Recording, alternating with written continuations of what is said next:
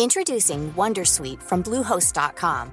Website creation is hard, but now with Bluehost, you can answer a few simple questions about your business and get a unique WordPress website or store right away. From there, you can customize your design, colors, and content. And Bluehost automatically helps you get found in search engines like Google and Bing. From step-by-step guidance to suggested plugins, Bluehost makes WordPress wonderful for everyone. Go to bluehost.com/wondersuite.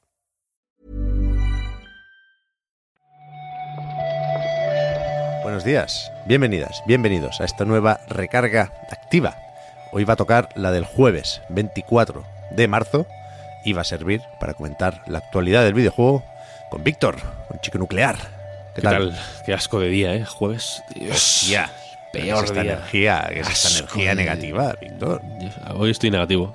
Normalmente estoy positivo. Hoy he decidido probar con la negatividad. A ver qué. Es verdad que, que en esta era post pandemia, no porque haya terminado, sino porque hay un antes y un después, ¿no? El juernes no se lleva, ¿eh, Víctor? Ya no hay juernes. O sea, el juernes murió. Yo lo voy diciendo de vez en cuando, como para que el concepto mismo siga vivo de alguna forma, pero es, pero es cierto que no existe ya fiestas el jueves que hablas. Ni ningún día. Ni ningún día. la fiesta, la fiesta eh, murió. murió. Es, es verdad. ¿eh? Vamos con los videojuegos, que estos sí que están a tope.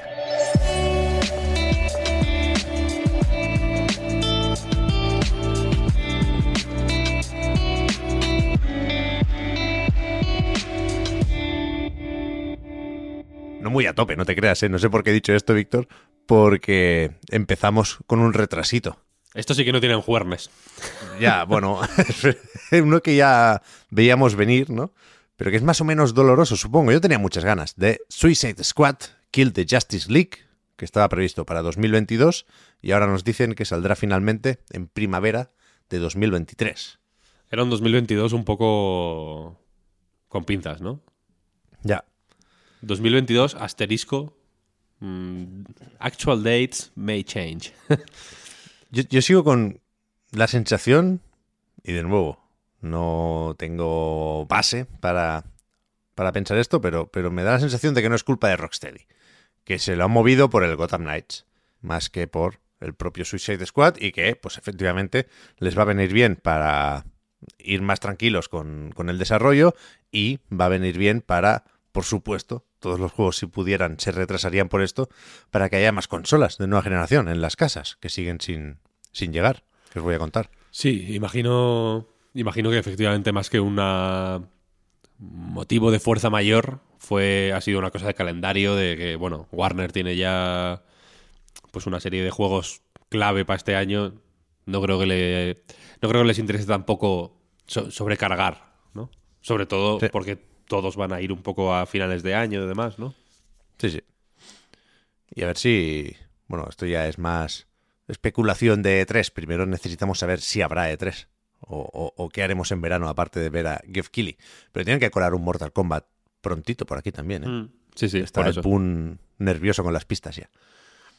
Más cosas de el próximo The Witcher, que va para largo, pero evidentemente eh, fue un anuncio lo bastante tocho como para que tenga una serie de réplicas, ¿no? Como los terremotos.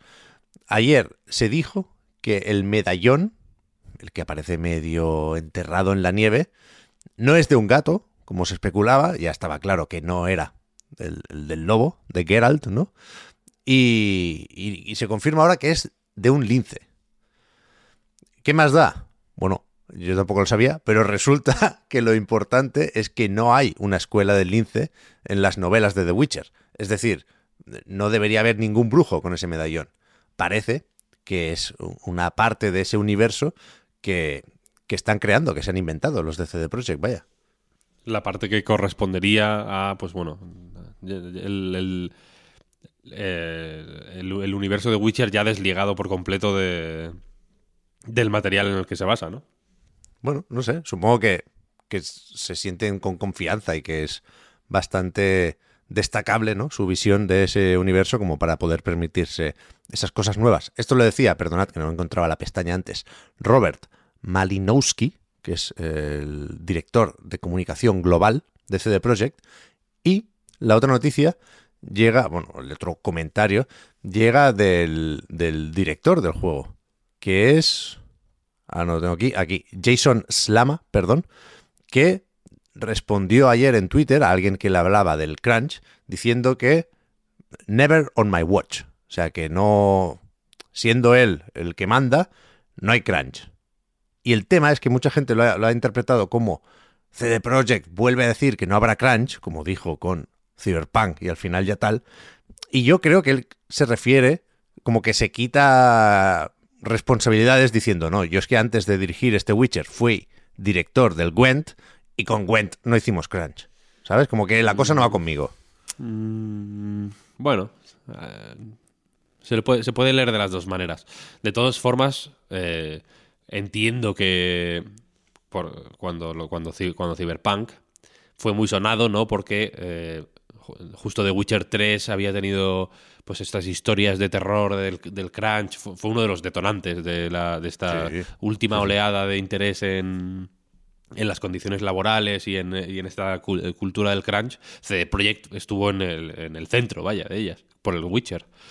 Y, y de hecho, no sé si os acordaréis de que fue Jason Schreier, creo recordar, ¿no? Que les preguntó por el Cyberpunk en plan, a ver, mm, ¿pero esto qué va a pasar? Y, y- se envalentonaron mucho y fueron en plan, no, no, cero. Crunch, política de crunch, cero. No fue así, claro, la cosa salió mal. eh, ya la historia la, la, con- la conocemos, ¿no? Entonces yo creo que, está- que ahora mismo les interesa más callar que decir nada. Por, Ya, por eso, por eso, si, por eso. Si, si no hacen crunch, que ojalá, bienvenido sea. Pero tampoco creo que les convenga mucho eh, con- eh, por, por- por ningún motivo, vaya, porque se ha visto que, eh, pues en fin, por el motivo que sea, les cuesta mm, no. Eh, o sea, les cuesta prescindir de las horas extra, porque el Cyberpunk, a pesar de. acabó saliendo como salió, etcétera, etcétera. Yo creo que les interesa más el eh, perfil bajo. Sí, sí. Por eso, por eso me, me sorprendería que, que, eh, de parte de CD Projekt se dijera, mira, anunciamos nuevo juego, os enseñamos un medallón y además os prometemos ya que no habrá crunch. Yo, yo creo que no, que Jason Slama no iba por ahí, aunque, bueno, como decías, ojalá, Víctor, el, el paso a Unreal Engine 5 les sirva para trabajar mejor y más tranquilos. vaya. Ojalá. Ya nos contarán, supongo que esto va para largo, ¿eh? por supuesto. Sí, sí. Ayer hubo actualización para PlayStation 5 y PlayStation 4 también. Se. Bueno, se, cambiaban algunas cosas de los grupos abiertos y cerrados, temas del micrófono y los auriculares, algunas cosillas de la interfaz, pero eh, salieron de ahí dos noticias más o menos inesperadas. Primero, el anuncio de que en los próximos meses llegará por fin lo de la frecuencia de refresco variable en PlayStation 5, pero decía lo más comentado de ayer, Víctor, más o menos al mediodía, por la tarde ya, se empezó a solucionar, fue la caída de todos los servicios de PlayStation. Sí, eh, no sé. Creo que nos ha explicado exactamente qué es lo que pasó, pero efectivamente estuvo eh, PSN caída un tiempo, no se podía acceder a- ni a la tienda, ni a la. ni a- bueno, la última vez que yo intenté meterme, creo que sí podía conectarme. Eh, no, no se podían canjear códigos, descargar juegos, etcétera, etcétera. Eh, las actualizaciones tampoco funcionaban, por ejemplo, en fin. mm, lo- todos los servicios estaban fuera. Y creo que en, en este momento ya está resuelto. Creo que sí, o sea, lo, lo podíamos mirar, pero ayer por la noche ya solo había problemillas con PlayStation Now. Mm, Eso es. Fue más o menos rápido, también se recomendaba no instalar la actualización porque daba algunos problemas, pero yo lo, lo hice por la ciencia, como decía GLaDOS, Ahora está todo, ahora está todo correcto. y, y ningún problema. Así que bien, Ahora está todo correcto. bien, bien. Está feo que se te caiga todo, Víctor, el chiringuito, durante la GDC, cuando se reúne la industria. Y en ese contexto, Y, y Eh. cuando, y cuando por fin puedo jugar al puto Gran Turismo. bueno, también, claro, Mm, Sony, por Dios. A ver, Vamos a ponernos serios. Sí. Otra cosa que se comentó ayer fueron nuevas estadísticas y gráficas y comparativas y mandangas varias del Game Pass. Entonces, se vuelve a hablar de que los usuarios del Game Pass gastan más, tienen más engagement, que es algo que aquí se celebra mucho. Y, y estábamos hablando antes de empezar a grabar, Víctor, y, y no queda, creo yo, lo bastante claro de dónde salen esas cifras. Entonces, tampoco en la recarga activa podemos especular sobre eso, ¿no? Y, lo que sí creo que se puede hacer es apuntar a la fuente de esas informaciones. Estuvo Phil Spencer hablando del tema con Sarah Bond y luego hay otra presentación concreta del Game Pass que se llama Game Pass, dos puntos, Maximizing Your Game's Total Value, que es de aquí donde, donde salen, creo yo, algunas cifras interesantes. Y esto se puede ver en un canal de YouTube que se llama Microsoft Game Dev, que tienen, pues eso, un montón de charlas de la GDC. Ayer actualizaron con vídeos para rato y, y es curioso, nos, gusta poder asomarnos un poquitín a la Game Developers Conference con este tipo de presentaciones en abierto. Las cifras, a ver, mmm, ya dices, no. Aquí creo que hay que darlas y ya las comentaremos en el reload, pero si acaso de las que más eh, las que más pueden sorprender son las que tienen que ver con yo creo el mayor gasto eh, de los suscriptores de Game Pass tanto en juegos como en microtransacciones o DLCs y demás, ¿no? Mm. El, en la presentación se dan varios porcentajes, un 50% más eh, se, de gasto total se supone que hacen los suscriptores de Game Pass respecto a otros, eh, lo llaman look, lookalikes en el, la presentación, Sí. usuarios Sí. equivalentes, ¿no? Entiendo, Sí. que, no se- que no están suscritos a, a Game Pass. Habría que ver también cuál es ese lookalike, ¿no? Cuál es el... A, a quién se toma como lookalike. Ahí están la- la- las imprecisiones aquí, eh, creo que son más clave que nunca. Pero se habla de eso, de un 50% más de gasto total, un 60% en juegos, un 45% en add-ons, que antes hemos estado debatiendo qué, qué significa eso, y otro 45% en consumables. Entiendo que add-ons y consumables pues ten- serán eh, DLCs y microtransacciones de otros tipos, Claro. ¿no? Como eso, como boosters de experiencia del Call of Duty, por ejemplo. Claro. Podría- se me ocurre que puede ser un tipo de consumable. Claro, aquí, bueno, al final el arte de presentar datos y cifras es esto, ¿eh? Pero a lo que me refería es que no es lo mismo, por ejemplo, comparar el antes y el después de un mismo usuario que comparar perfiles de usuarios similares, dicen ellos, ¿vale? Pero que no van a ser los mismos. Quiero decir, a lo mejor no gasta más porque tiene el Game Pass. A lo mejor tiene el Game Pass porque gasta más. ¿Sabes? Y, Claro, esa es mi, esa es mi gran duda. y, y- y otra, o- otra diapositiva destacable eh, es la de los usuarios activos al mes, dicen aquí. Eh, un juego de una gran editora que sale en Game Pass el primer día, Day One, Day and Date, dicen. Ponen D and D, que parece Dungeons and Dragons, pero no, es Day and Date. y dicen que se juega 3,5 veces más, en el caso, ya digo, ¿eh? de lanzamientos grandes de editoras tochas, y 15 veces más en el caso de juegos independientes, en este caso de ID at Xbox. Eh, no es ninguna sorpresa, pero, pero está bien poner un, un numerito ahí. Está bien, está bien la, la charla. Echarle un ojo. Mm. La- ya digo, yo creo que esto se puede comentar más mm, extensamente en el reload, donde también igual podemos dar más, eh, pues eso, más opiniones, rantear, eh, hot takes, un poco de todo. creo que creo que da para hot takes. Creo que son cifras que están muy pensadas para, para ser comentadas, ¿eh? Son muy com- son muy son muy comentables.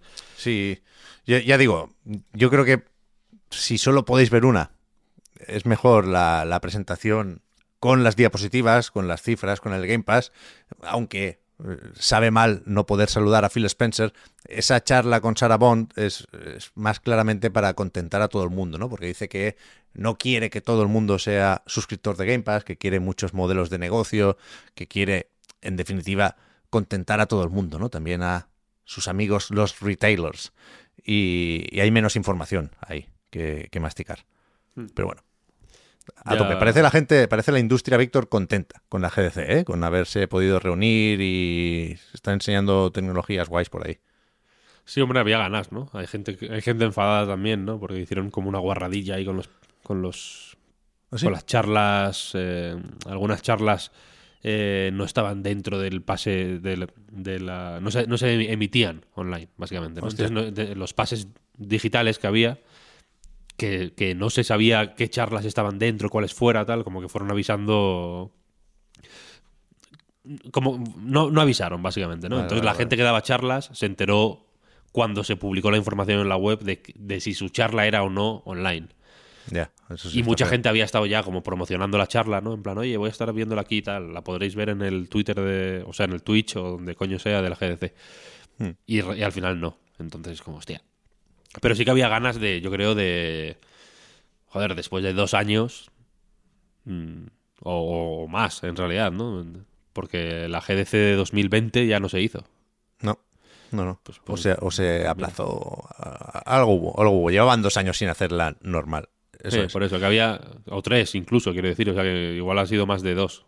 Pero bueno, Sí, sí. eh, mucho tiempo. Eh, Sí, sí. Sin GDC, creo que sí que. Yo sí también estoy notando. eh, pues eso. Que la gente está yendo con, con ganas.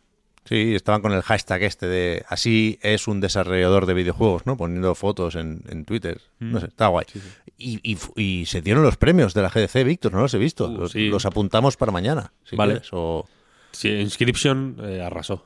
sí, en el, IG en el Independent Game Festival, eso sí lo vi, que se lo ha llevado todo Inscription. Sí, sí. Pero en, en el resto de juegos solo he visto que Psychonauts ganó mejor narrativa porque sigo a Tim Schafer en Twitter, pero no, no me he pasado por, por, por la página oficial. Venga, Mañana mañana, lo los comentamos. Mañana los Venga, comentamos. venga. ya está. Ya tenemos una cosa hecha. Vamos a ver con qué más llenamos la recarga activa de mañana. De momento, gracias Víctor por haber comentado las noticias de hoy. A ti, Pep. Hablamos ahora. Hasta luego. Chao.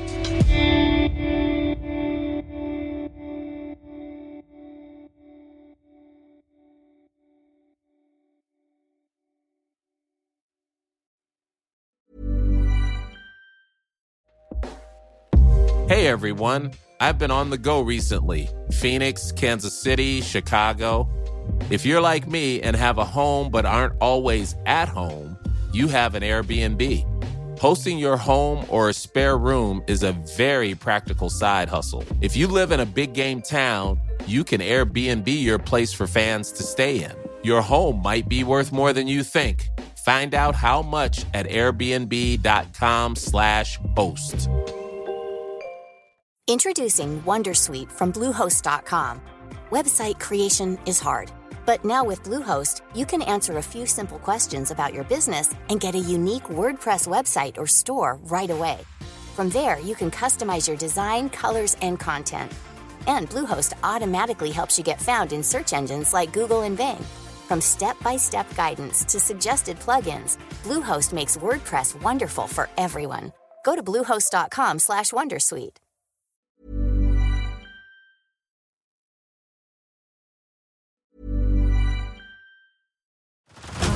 Head over to Hulu this March, where our new shows and movies will keep you streaming all month long. Catch the award winning movie Poor Things, starring Emma Stone, Mark Ruffalo, and Willem Dafoe.